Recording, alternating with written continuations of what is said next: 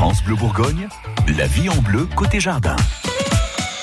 Votre magazine éco-responsable vous invite euh, à chouchouter les abeilles cette semaine. Nicolas Brune, vous êtes notre expert jardin. On sait que les abeilles sont en danger. Si l'on ne fait rien, on peut les attirer dans son jardin. Mais du coup, pour les faire venir, on va planter quoi?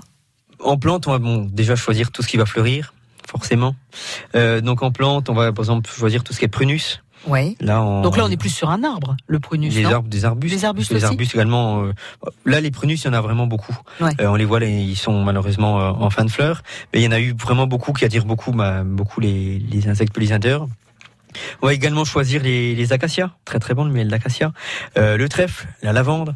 Le miel de lavande, pareil, très très très très prisé. Ouais. Oui, surtout que le- les lavandes, on pense toujours euh, au champ de lavande dans le sud de la France. Voilà. Mais vous mettez une lavande dans votre jardin, elle devient immense Elle et devient, euh, ça attire les bestioles. Elle hein. pousse très très bien. Elle va tirer dans tout ce qui est tout ce qui est abeilles et autres.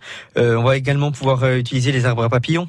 C'est le mellif- une tr- très très bonne plante mellifère, le buddleia, euh, le tilleul. Euh, les, après, on, a, on peut utiliser des plantes vivaces comme les astères. On peut, on n'y pense pas souvent, mais également le lierre, qui va fleurir très très tard en saison, mais qui peut être un, un bon complément pour les pour les abeilles avant l'hiver.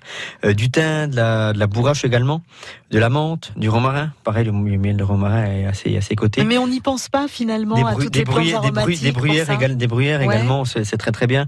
Les sauges, les sauges, euh, que ce soit le sauge aromatique ou les sauges, euh, les sauges vivaces, ça c'est super. Euh, donc tout ce qui est arbre fruitier également, ils ont besoin des insectes pollinisateurs pour faire des fruits, parce que s'il n'y a pas d'insectes, il n'y a pas de fruits.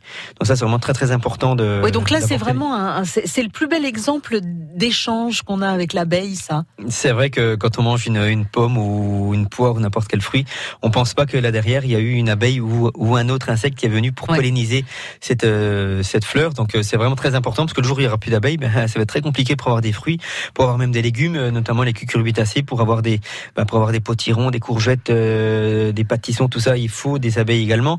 Euh, donc voilà, il y a vraiment beaucoup de, de, plantes qui, qui sont très très qui sont qui sont très utiles où, où les, les abeilles seront très utiles pour avoir des fruits par la suite. Il y a des couleurs qui vont les attirer euh, plus que d'autres ou ça n'a rien à voir? Les, couleurs, bon, a, on dit le, le bleu, le violet, ça attire un petit peu plus. Euh, Il y a eu des, tests de fait, elles viennent plus facilement sur des, plantes euh, bleues ou violettes que sur par exemple une fleur jaune. Mais bon, dans l'ensemble, elles vont quand même sur toutes les toutes les toutes les plantes. Mais le bleu et le, le violet, c'est quand même des plantes qui les attirent plus. C'est le moment de planter des choses qui attirent les abeilles, vous l'avez compris. Les conseils de Nicolas Brune sont à retrouver sur francebleu.fr. Dans une heure, Gilles Sonnet, notre expert en plantes d'intérieur, va déjà nous dire quelques mots sur la fête des mères qui approche. Ce sera le dimanche 26 et c'est maintenant qu'il faut commencer à penser à passer vos commandes. France Bleu Bourgogne.